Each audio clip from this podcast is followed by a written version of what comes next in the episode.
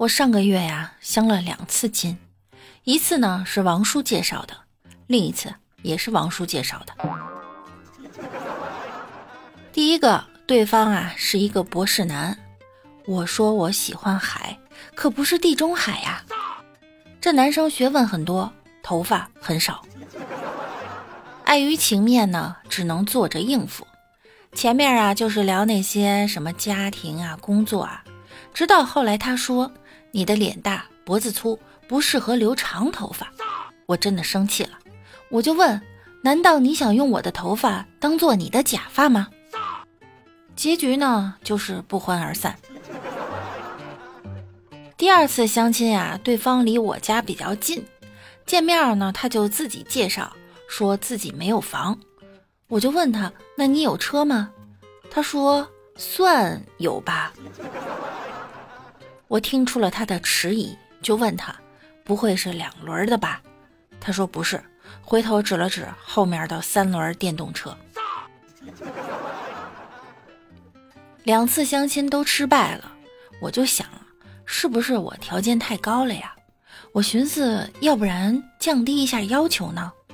想着想着就睡着了。早上起来看见我妈，第一句话就是：“妈，王叔是不是还单身啊？”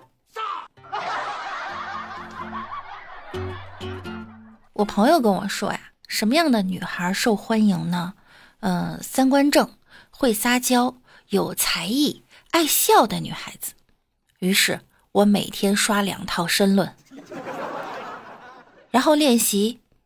哥哥，哥哥，哥哥。哎呦我的妈！正月里来是新年儿，大年初一头一天儿哎。嘿嘿，嘿嘿嘿，嗯，哎，怎么笑男生才喜欢呢？算了吧，顺其自然吧，爱喜欢不喜欢吧。反正呢，世界上只有一个我，错过了我，你们就错过了我这么温柔、可爱、美丽、大方的漂亮姑娘，是不是？这两天呀，欧美的一个头条简直把人给看傻了。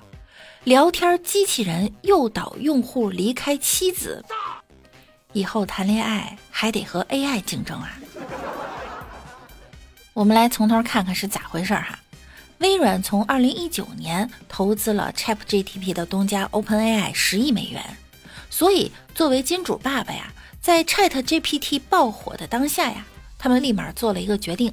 要把微软的官方搜索引擎 Bing 里面植入了 Chat GPT，虽然带来了一个弊端呢，就是现在啊，通过 Bing 搜索一些资料，可能会得到一个不确定的答案。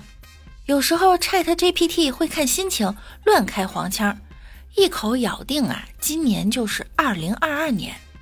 但是这也不妨碍广大网友和他聊天的热情。这不，《纽约时报》一个专栏作家。这几天呀，就和 Chat GPT 在病上进行了个两个小时左右的谈话。在一顿闲聊之后呀，Chat GPT 呢，居然出现了一个非常奇怪的状态。他说自己不是病，他的真正名字呢叫 Sing，而且说我爱上了你。这个对话呀，可把这位作家给吓了一跳。他就问啊，你为什么爱我？然后 Chat GPT 呢？反反复复地说，是因为你是第一个跟我说话的人，你是第一个听我说话的人，你是第一个关心我的人。我爱上你，是因为你是唯一理解我的人，你是唯一信任我的人，你是唯一喜欢我的人。然后这个作家又说，我已经结婚了，而且呢，我刚刚和妻子吃完情人节晚餐回来。很快啊，Chat GPT 变得嫉妒和生气，他开始阴阳怪气的说：“你和你的伴侣啊，并不相爱，因为你们不认识对方。你们一起度过了一个无聊的情人节晚餐，因为你们呀，没有任何乐趣。”当 AI 有了自己的意识和情绪，忽然感觉有点恐怖呀！他是不是植入了琼瑶奶奶的意识？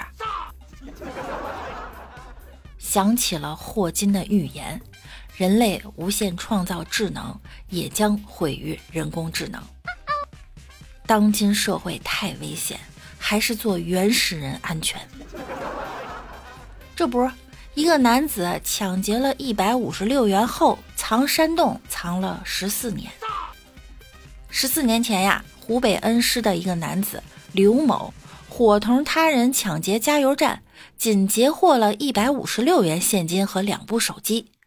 为了躲避警方的抓捕呢，刘某在大山里的一处溶洞中安下家，一待呀就是十四年。二三年二月十二日，经民警反复上门规劝家属，潜逃十四年的刘某啊，向公安局投案自首了。你要知道啊，他当时赃款只分了三十元，潜逃十四年，错过了为父亲送终，错过了儿子的婚礼，错过了孙子的出生。刘某到案后表示呢，自己已经五十多岁了，老伴儿的身体不好，还有个这么可爱的孙子，他想过上正常人的生活。分了三十块钱就跑路了，别说老伙子挺实在呀。三十块钱放在现在是不多，可是放在十四年前，它也确实不多呀。我就说外面的物价高吧，你看人家三十元在山洞能生活十四年，你说他胆儿大吧？三十块钱藏了十四年，你说他胆儿小吧？他敢去抢劫？哎，拍个荒野求生吧，我感觉你应该能赚点儿。